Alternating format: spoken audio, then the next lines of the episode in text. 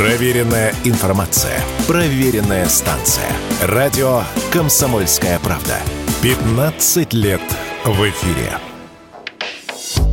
В России начнут выпускать автомобили на базе Hyundai Solaris и Kia Rio. Новые автомобили, которые теперь будет называться просто Solaris, будут производить на бывшем заводе Hyundai в Санкт-Петербурге. Об этом заявил покупатель предприятия, которому раньше принадлежало российское отделение Volkswagen. Под хорошо известным россиянам брендом будут выпускать два седана, компактный кроссовер и хэтчбэк. Новые владельцы завода заявляют, что это будет предприятие полного цикла. Однако эксперты уточняют, что речь все же идет о досборке тех машинокомплектов, которые не успели собрать до ухода Hyundai из России. Речь идет менее чем о 100 тысячах автомобилей, и что будут делать владельцы после того, как эти комплектующие закончатся, пока непонятно.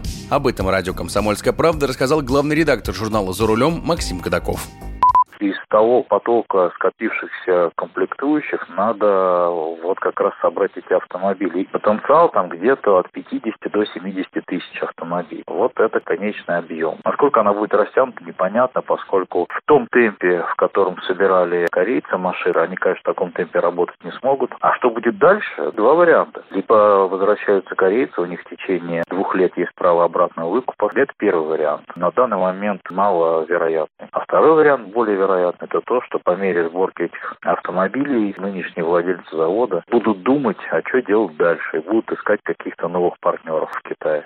Hyundai Solaris и Kia Rio ценились российскими автолюбителями еще и за относительно низкую цену. Однако новые автомобили вряд ли заполнят эконом-сегмент, который на данный момент в нашей стране практически отсутствует. По стоимости эти авто будут сравнимы с нижней планкой новых китайских брендов. Уверенность в этом радио «Комсомольская правда» высказал партнер аналитического агентства «Автостат» автоэксперт Игорь Маржаретта.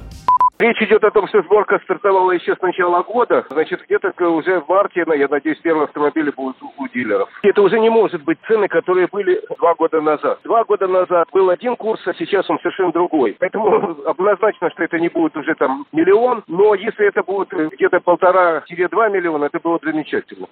На автомобиле под брендом Solaris будет действовать гарантия в 3 года или на 100 тысяч километров пробега. В компании надеются, что широкая география дилерской сети и производственные возможности завода позволят бренду быстро нарастить долю рынка.